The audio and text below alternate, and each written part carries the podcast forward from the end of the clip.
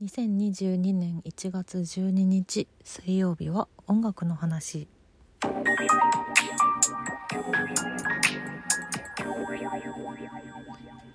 今週は月曜日まで祝日で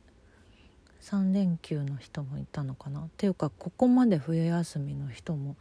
いたんでしょうね多分ね。中には。いかがお過ごしでしたでしょうか皆さん。そして新成人の皆さんはおめでとうございました。あんまりなんだろうそんなに振袖姿の方とかも見かけなかったんですけどでもちらほらとやっぱりいらっしゃって。うん。思い出になるよね。でもね。写真だけでもね。うん。ちょっとまたいろいろ感染者の増加のニュースが増えてきて怖いですけれども。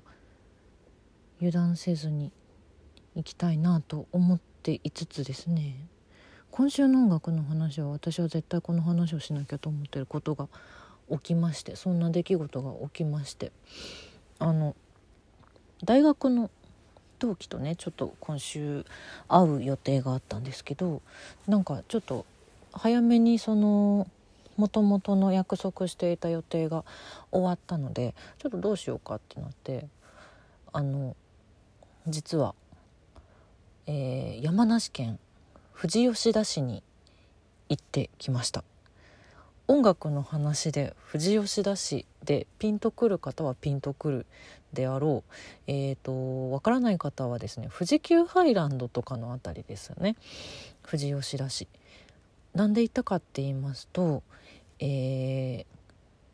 フジファブリックの志村さんの地元なんですけどもはいで下吉田駅という富士急行線の駅があって去年の末ぐらいからその下吉田駅の列車の接近音がフジファブリックの志村さんの楽曲になったんです。で普通なんかそうだなあのー、で列車のせ列車接近音ってその何ていうの？ちょっとオルゴールアレンジみたいなさそういう感じになってるものを想像すると思うんですけど東京テレポート駅でねあの踊る大捜査線がかかるとかさ高田馬場駅で鉄腕アトムがかかるとかさそうではなくてこの下吉田駅の接近音はフジファブリックの楽曲そのものを使っていると。で、えーと、今その下吉田駅のホームに、えーと、志村さんのその2曲ねえーと、上りと下りで2曲楽曲使ってるんですけどその紹介とあとあの似顔絵の大きなパネルが設置されている。でポスターとかも今出ている。ということでちょっと見に行きたいねこれはと。私たちそのフジファブリックファン同士でもあったので。というわけで見てきました。えっ、ー、とねもうちょっと期間的に終わってしまっているものもあるんですけどそのホームの列車接近あ駅の列車接近音とあとホームに設置されているパネルはまだずっとあるのかな？多分そうだと思います。行きました。なんかちょっと2人してドキドキしてしまって近づけば近づくほど。うん。であの下吉田駅の方にあの車掌さんに駅員さんに聞いてあのちょっと見させていただきたいんですけれどもっていうので入場料を払ってホームまで行かせていただきまして。いやーなんかそのね駅員さんで志村さんの同級生だった方がかなり力を入れてこういう取り組みをしてくださったということらしくて本当に愛を感じるすごく温かい空間で。なんだろう。でそのすごくね変な言い方ですけどすごく居心地が良かったんですよね。なんだろうな。駅のホームで居心地がいいってやっぱちょっとね東京に住んでる身としてはまず感じることがほぼない 感覚なんですけど、うん、下吉田駅は、えーと、そうですね。富士急ハイランド駅の隣の隣ぐらいにある駅だっったかな？ちょっと違ったらごめんなさい。でもその付近の駅ではあるんですけど1時間に23本ぐらいで列車が来るんですよ。でちょうどその上りの列車と下りの列車がほぼ同時に来る時間帯に私たち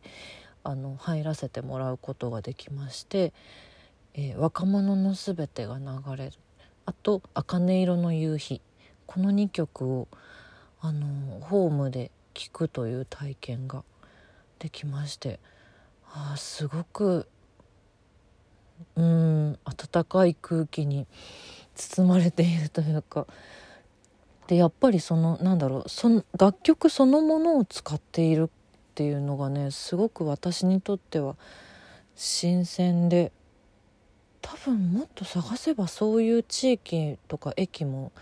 あるんだろうなと思うんですけど、うん、私はなんか初めての体験でそのままオリジナル曲を使っているっていうそう。それでね来てよかったねって2人で行って。かなり長い時間30分40分ぐらいホームでちょっとホームでもほぼ寒いのよ本当に。何のあれもないからさ。寒い中でも2人で気持ちだけすごくあったかくなった状態で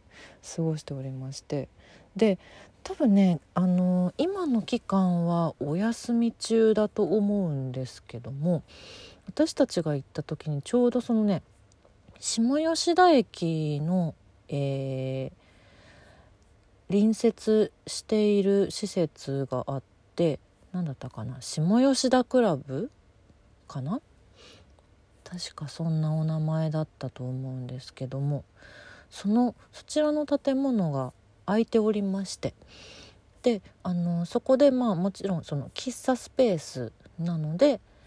あのコーヒーを飲めたりとかあとちょっとお菓子も食べられたりとかだったんですけどその今の今の期間というかもうちょっと今は多分もうそこのお店閉まってはいるんですけど閉店している期間になっちゃってると思うんですけどあの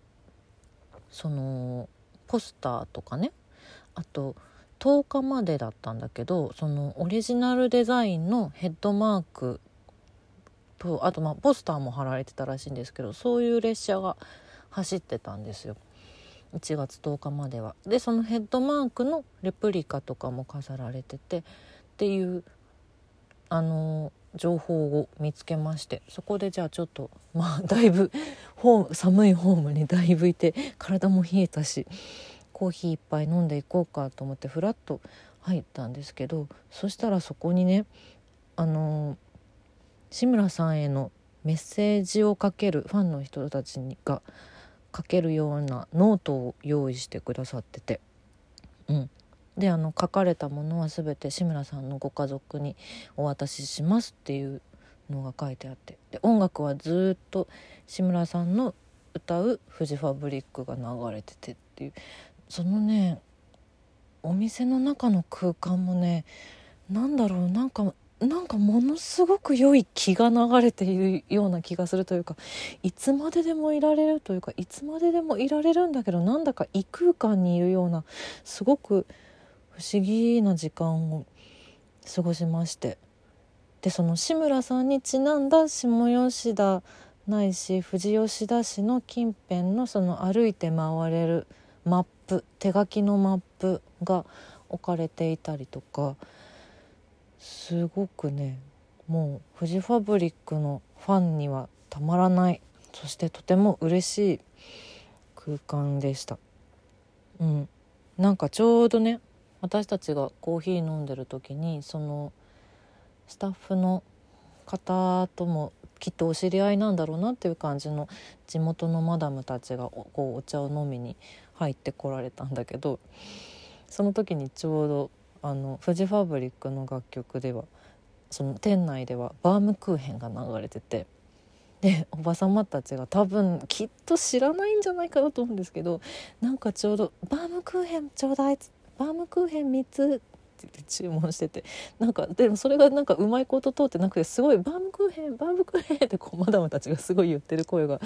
バームクーヘンの曲の最中に鳴り響くっていうなんかそれもちょっとなんていうか微笑ましくすごく心に残るエピソードとして残ったりとか、